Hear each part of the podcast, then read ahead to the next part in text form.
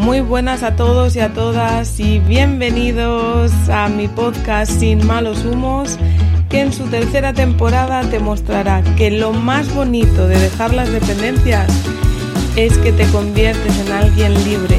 Me llamo Isabela Unión y juntos aprenderemos a romper patrones para encontrar equilibrio y bienestar. Muy buenas a todos, ¿qué tal? ¿Cómo estáis? Otra vez frente al micrófono y esta vez de alguna manera también tengo un invitado que está conmigo en mi corazón porque desgraciadamente hace poco que hemos recibido la noticia de que ha fallecido. Y bueno, la verdad es que me siento feliz, feliz infinitamente porque le estoy poniendo mucha ilusión a este proyecto tan bonito de sacar a la luz las adicciones vistas como un síntoma, un síntoma que habla de lo que nuestro alma se calla. Y fíjate que coincidiendo con el lanzamiento de, de este evento online que estoy preparando, ha sucedido que ha fallecido una persona que se ha hablado de sus propias adicciones, que es Jedler Matthew Perry. Em, y además tenía un anhelo bastante parecido al mío, que, bueno, que era compartir y ayudar al máximo de personas posibles con su experiencia y, y con su dinero, porque invirtió bastante también. De hecho, uno de mis sueños es montar, em, de hecho, algo así como una clínica de recuperación y ayuda desde, desde la medicina, pasando por las terapias eh, y psicoterapias eh, de plano inconsciente, ¿no? Y reconozco que el tema me emociona porque creo que ha muerto un gran espejo y que esa parte de mí se está yendo con él. Y la verdad que lo estoy viviendo como, como un duelo, ¿no? Porque fíjate que dejó escrito un libro, una autobiografía, que no suelen ser obras que a mí me encanten, pero bueno, tratándose de que llevo investigando las adicciones tantísimo tiempo, de que yo hablaba con los drogadictos desde que era pequeña cuando iba camino del colegio de la universidad y de que él, eh, su gran anhelo ha sido darle visibilidad a todo esto, no puedo hacer menos que agarrar parte de su libro y hacerlo reseña, hacerlo podcast, homenajearle y, y bueno. Hoy voy a comentar lo que mis ojos sienten cuando han leído el libro del recién fallecido Matthew Perry, Chandler para los amigos, personaje de Friends que, pues ya os he dicho, creo, y si no os lo digo ahora, que es mi personaje favorito. Y, bueno, eh, ha acercado la muerte otra vez a todos nosotros y, y, la idea de que nadie muere si queda en el recuerdo de, de personas como, pues como en este caso él queda eh, dentro de mi corazón, ¿no? Como dato que no arroja ningún tipo de información útil, que conste que eh, me hacía reír más que nadie, me refugiaba cuando sentía que la vida era una cacota, una merda, una basura. Y ahora que leo todo esto es que voy comprendiendo el porqué. Así que vamos allá. El título del libro es eh, en castellano Amigos, amantes y aquello tan terrible y empieza contando sus primeros meses de vida que me hubiera gustado conocer en regresión cómo fue su concepción y todo su árbol transgeneracional porque traía seguro por epigenética muchas herencias y y bueno, es algo que pues cuando yo lo miré me ayudó muchísimo y lo veo en, en reflejos de personas frente a mí prácticamente cada día. Pero bueno, el libro empieza contando un poquito que con dos mesecitos, dos mesitos, flipa. Es que esto me impactó muchísimo. Con dos mesecitos lloraba y lloraba y una y otra vez porque pues supuestamente tenía cólicos en su panza y pues seguro que cualquier papá o mamá que me esté escuchando hemos vivido esto porque yo también lo viví y te desespera. Entonces los papás desesperados y preocupados le llevaron al hospital y por primera vez siendo un bebé completamente dependiente del calor de papá y mamá, le dieron barbitúricos para calmar el dolor. Te juro que según te lo estoy compartiendo se me parte el alma en dos. Así que sí, si estás escuchando esto y te resuena, investiga porque quizás te ocurrió algo parecido y seguramente sea un shock programante en tu vida. Así que fue la primera vez que en vez de buscar dentro, una sustancia le solucionó el problema. A los nueve meses se produce la separación de su papá y de su mamá. Y mamá queda con 21 años sola mientras papá trata de cumplir el sueño de ser actor y tener fama. Lo cual sería otro momento de emoción potente, porque cuando somos unos bebitos, unos bebés chiquitos, sentimos y percibimos como nuestra mamá durante el primer año. De hecho, sentimos que somos uno con ella. Y break, por favor. Ahora, mamás motivadas, motivetis, relax. No podemos sentir culpa por lo que hicimos en el primer año de vida de nuestros hijos. Próximamente hablaré de esto en un directo en Instagram y lo colgaré por aquí por el podcast. Si realmente crees que fue emocionalmente inestable esa época, haz trabajo interno tú, para ti, y será el mejor regalo para tu hijo, para tu hija o ambos porque siempre hacemos lo mejor que sabemos con los recursos que tenemos, ¿ok? No entremos en drama. El caso. Más adelante vivió unos celos tremendos por el segundo embarazo de mamá. Le hace volver a entrar en conflicto y lo recuerda como tal en el libro. A mí me pasó esto también y lo cuento en innumerables episodios de mi podcast, sobre todo al principio. Y de veras que cuando te enteras de que ya no eres el único, ya no eres importante, sientes que todo se va a la mierda. Yo me acuerdo, mi amiga Isis, que lo hemos contado muchísimas veces, que cuando se enteró de lo de su hermana, se subió a la ventana de su casa diciendo que se iba a tirar, ¿sabes? O sea, es que se nos va muchísimo la olla al hermano mayor. Y ser hermano tanto mayor como sándwich como pequeño es un máster en la vida y pues también hay que trabajarlo.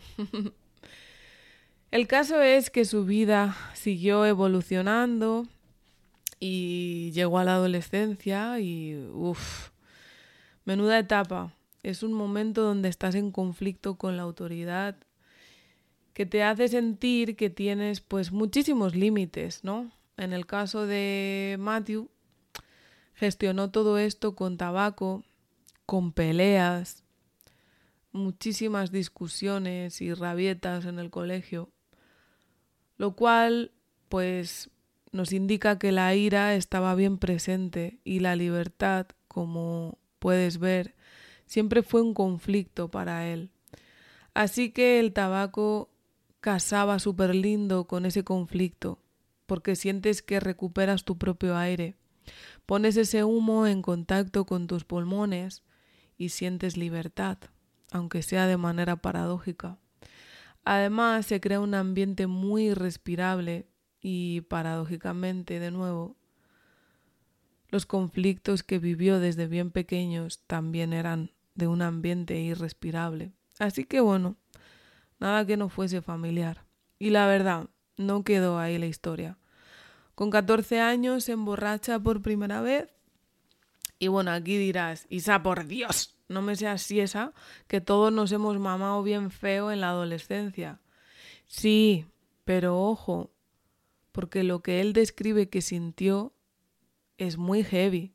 Te juro que yo lo sentía así cada vez que me comía un huevo kinder. Sacaba una buena nota. Escondía la comida. Compraba cosas a mi familia para que me quisieran más. Fumaba un cigarro después de la muerte de alguien o doblaba horas en mi trabajo sin cobrar nada. Es que es muy fuerte leer y reconocerte entre sus líneas. Yo te cuento la historia. El caso es que con 14 años compraron cerveza, vino, eh, pues no les daba para más. Mi primera borrachera creo que fue igual. Eh, calimocho, eh, cerveza, este tipo de cosas. Lo tomaron en 10 minutos entre él y dos hermanos ¿Y qué sucedió? Ellos acabaron vomitando y muy afectados. Y ojo al dato porque él se tumbó en el suelo mirando al horizonte y por fin sintió que todo tenía sentido. Por fin todo tenía sentido. Y es que lo digo y mi alma se eriza entera. Como diría mi amiga Blanquis, la piel se me pone chinita. y como sabéis mi inconsciente cuando algo le afecta se ríe. Por eso me iba tan bien con Chedler y por eso me va tan bien con la gente que me hace reír o hacer reír a la gente. Y es que el alcohol no es buen compañero. Yo me daba cuenta que ni yo ni mis amigas éramos las mismas personas. Era una felicidad extrema. Tan solo conseguir el dinero para ir a comprar a la tienda cerveza, u otra sustancia que se tomaba desde la boca, quizás porros, lo que fuera. Y otra vez conflicto con la mamá. El beneficio del alcohol es borrar la mirada de los demás, el juicio, lo que se espera de uno. Además, el alcohol en sangre se vuelve azúcar, lo que se traduce en el inconsciente en una necesidad de amor tan grande. Así que ya tenemos el tabaco que el cigarro se pone en la boca, el alcohol que se pone en la boca. Así que conflicto radical con la mamá. Así que adivina qué ocurre cuando cumple 15 años. Se pelea con mamá, se siente perdido en Canadá y decide irse con su padre a vivir a Hollywood. Ahí aprenderá algo de la vida que le marcará para siempre. Y es que esto es súper heavy y de verdad que es que lo estoy contando y estoy sufriendo. Pero bueno, me voy a poner en el chisme y así me da la risa.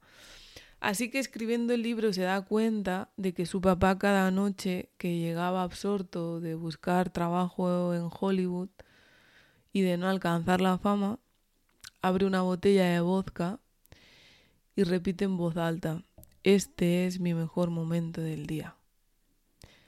Y es que me acordaré siempre una vez que yo vivía en Alcorcón y sentía que el trabajo era mi puto mejor momento del día. Y lo decía y lo sentía y a la vez de sentir placer por estar vistiéndome para ir a trabajar y ser la mejor en la oficina, sentí una tristeza y una soledad y un desamparo que no era normal. Así que le puedo entender. Ahí, en plena construcción de su personalidad, de su ego, de su todo, adquiere ese aprendizaje por parte de papá, que le genera controversia y poco a poco descubre que ser otra persona, que hacer un personaje, le gusta. Fingir ser otra persona le llena mucho, así que empieza a obsesionarse con la fama mientras el vacío interior seguía creciendo y creciendo y creciendo. A veces llevar un personaje contigo te hace sentir que no estás solo. Por eso yo siempre digo que somos lo que hacemos cuando nadie nos ve. Mientras tanto estamos adaptándonos al exterior y en vez de mirar hacia adentro. Como la fama no le llegaba, la única vía de solución para llenar su vacío decidió que fuese el vodka y el vodka se convirtió en el mejor compañero de vida. Cada noche tenía una cita con su mejor amigo. Era el incondicional. Y deja que trague saliva y beba agua porque me estoy emocionando bastante. Allí... Ah, es que es fuerte, tío. Allí traguito tras traguito, pues todo le tenía sentido. Un día, cansado de las resacas de cada mañana, en un décimo piso, en su, en su depa de Hollywood, se arrodilló en el suelo mientras rezaba con todo el anhelo de su corazón hecho pedazos y le pidió a Dios, Dios, por favor, haz lo que quieras conmigo, pero hazme famoso. Imagínate. Yo leí esto y mi mente me llevaba soplando las velas del cumpleaños pidiendo adelgazar de manera mágica. ¿Crees que este deseo era suyo? ¿Crees que realmente estaba cumpliendo su sueño después de todo? Pues tampoco era el mío, tampoco era el mío, pero pues me costó mucha terapia eh, descubrirlo, la verdad. Empezó a tener trabajos en películas, en series, hasta que, bueno, cuenta un montón de aventuras y llega el casting de Friends, que por mil casualidades de la vida acabó siendo un sí al personaje que él sentía que vivía dentro de él, que era Chandler. El día que empezaba el rodaje le dieron 100 dólares a él y a todos sus compañeros y le dijeron que salieran, porque durante mucho tiempo no volverían a hacerlo de nuevo. Y he aquí otra vez un conflicto con la libertad. De todos era el mejor haciendo reír. Sus chistes en el camerino acababan formando parte de la serie. Imagínate ¿Cómo debe ser tener a medio mundo siguiéndote y sentir la soledad instalada en tu corazón? Sentir que solo tienes valor cuando haces de reír. Eso que hace que no puedas vivir ningún duelo, ni que sea suficiente para las personas que deciden amarte por algo más que tus chistes.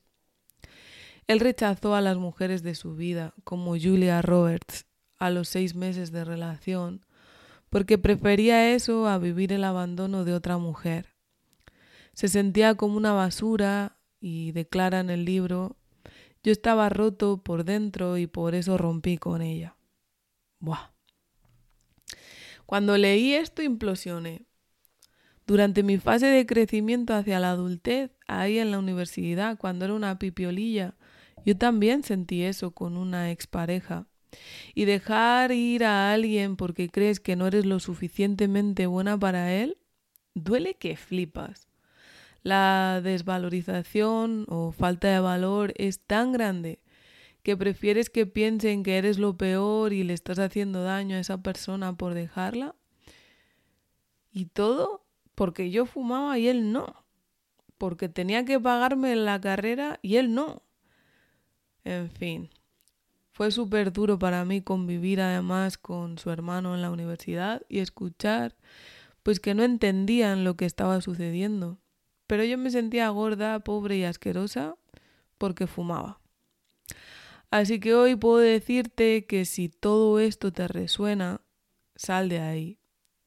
Ya no es que dejes de fumar, sino que descubras el poder personal y el amor propio que reside dentro de ti.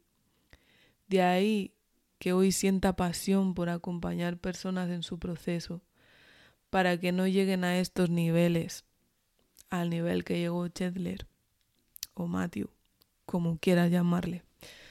Así que seguimos, pero date cuenta de cómo, siendo dos contextos completamente diferentes,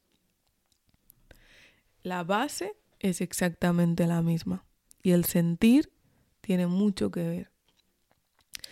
Cuenta cómo estaba enamorado de Jennifer Aniston las dos primeras temporadas. Y aquí llega algo típico de la mente adictiva. Brillar en un área de la vida para no causar sospechas. De ahí el chico superdotado que aprueba con matrícula pero no puede mantener relaciones sexuales por timidez. O el actor famosísimo de Hollywood que robaba pastillas para alejarse del dolor te das cuenta, es una cosa característica típica de la mentalidad adicta. Una de las veces se saltó las normas y montó en una moto de agua que le dejó magulladísimo, con mucho dolor, y por primera vez el médico le da una pastilla opiácea, Bicodin, pone que se llama, para aliviar el dolor y por segunda vez sintió que ahora todo tiene sentido. Y es que es muy fuerte, es muy, muy fuerte que, que vuelva a conectar con el sentido de la vida a través de algo que le hace alejarse del dolor. Me pasó el año de carrera que aprobé 17 asignaturas y otra vez para mí la vida tenía sentido. Me estaba dando valor a través de la intelectualidad, de la inteligencia. En fin, la cosa es que él con dos meses toma una pastilla, esta vez le dan otra para aliviar el dolor y al cabo de un año estaba tomando 55 pastillas en un día. En el trabajo seguía brillando, pero llevaba tales resacones, resaca, en Costa Rica se dice goma, no sé cómo se dirá en el resto de países, em, que hay temporadas de las que ni siquiera se acuerda. Con 30 años tuvo una pancreatitis. ¿Sabes de qué nos habla el páncreas en el inconsciente? de un conflicto de carencia, de miedo y de contrariedad con los miembros de la familia. ¿Te puedes imaginar lo que este ser sentía cuando nadie le veía? Muy heavy. Invirtió más de 9 millones de dólares en rehabilitación. La primera vez fue porque Jenny, Jennifer Aniston, que tras el episodio de la boda con Mónica, le dijo que sabían todos que él tomaba. Y él le preguntó que cómo, si nunca fue tomado al plató. Ella contestó pues que podía no leerle. Con el final de la serie y tras 237 episodios, se da cuenta de cómo todos lloran, cómo todos se emocionan y cómo él no siente nada. Y siente que está muerto por dentro, que está podrido. Sentía mucha soledad, Seguía rompiendo relaciones por miedo a que le conocieran lo suficiente y no quería arrastrar a nadie a esa pudredumbre. Invirtió en ayudar a los adictos. La frase la realidad es un gusto adquirido fue algo que le inspiró muchísimo y por fin se dio cuenta de que no estaba viviendo su historia, y por eso prefería interpretar la de los otros. Recayó varias veces y cuenta historias tan desagradables como que se reventó el colon, se le reventó el colon y antes de operarle fingió dolores de espalda y migrañas para robar más y más pastillas. Total, ¿quién iba a sospechar de Chedler, no? Ese personaje tan gracioso y pintoresco. Y en esa operación, junto con la anestesia, estuvo cinco minutos en parada, sin latidos en el corazón. Por eso el libro empieza diciendo que debería estar muerto. El colon en el inconsciente es, está ligado a conservar el agua contenida en las materias. A nivel biológico quiere conservar a mamá por el líquido que nos, nos conecta con el líquido amniótico, conservar a los referentes. Cuando publica el libro, ya no bebe, ya no fuma, ya no toma pastillas. Siente gratitud por la serie de Friends. Cuenta lo mal que lo vivió con la coloctomía. Le pusieron una bolsa durante nueve meses. Y fíjate, ¿no? Por dónde le salía todo lo podrido, toda la basura que hemos estado leyendo a lo largo de todo el libro. Así que a través de la gratitud por la serie de Friends, como te decía, por la familia, por los amigos y los médicos que le brindaron ayuda, que le acompañaron en sus procesos, sale de todo esto y por primera vez no siente miedo a recaer y tiene pues muchas ganas de vivir. Si quieres quedarte con su consejo, él dice ábrete a recibir ayuda para salir del pozo en donde te encuentras, ese bucle de esclavitud en el que te encuentras cuando te sientes adicto o dependiente de algo, de alguien, incluso de ti mismo, ¿no? Hoy podemos decir que el oficial es que se le paró el corazón. El corazón para un hombre es el territorio, el hogar, el taller o la zona segura. Que descanses en paz, amigo. Trataré de alzar la voz con tu historia de depuración del alma. Que sepas que nunca estuviste solo. Alumbraste muchas vidas como la mía con tus sonrisas. Y prefería acabar tu episodio que fumarme un cigarro o cualquier otra cosa y ese don no lo tiene todo el mundo. Gracias, Chandler.